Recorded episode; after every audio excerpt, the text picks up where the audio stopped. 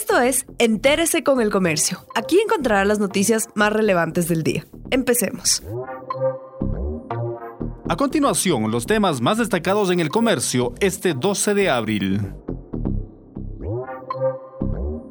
Empresas aseguran que la nueva contribución gubernamental les restará liquidez. El gobierno anunció que creará un fideicomiso de reactivación productiva con aportes del sector privado. Se trata de una contribución del 5% para las empresas que hayan registrado utilidades de más de un millón de dólares durante el ejercicio fiscal 2018.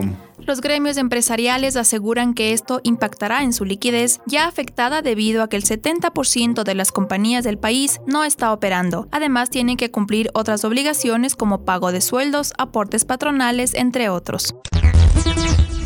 248 policías y militares están contagiados con el COVID-19. Las autoridades confirmaron que en las filas policiales, seis de sus agentes han muerto. En las Fuerzas Armadas suman tres. Entre otras actividades, los soldados están a cargo de levantar los cadáveres en Guayaquil falencias en los controles realizados este sábado en Quito. Ciclistas movilizándose con pesadas mochilas en sus espaldas, personas caminando con fundas de plástico y vehículos transitando por las calles paralelas a los principales viaductos fue el factor común en Quito durante el primer sábado que rige la prohibición de movilización vehicular. Esta es una medida tomada por las autoridades el pasado 3 de abril para evitar la expansión del COVID-19 en el país. Los mayores controles viales se realizaron en la avenida Morán Valverde al sur de la capital. Allí, en solo una hora, se retuvo a 15 vehículos que incumplieron con la restricción vehicular.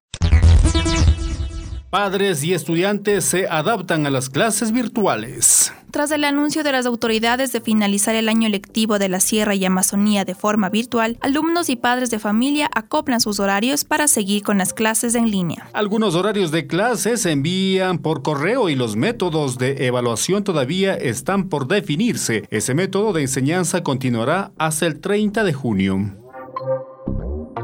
Gracias por acompañarnos. No olviden seguirnos en Facebook, Twitter e Instagram como El Comercio Com.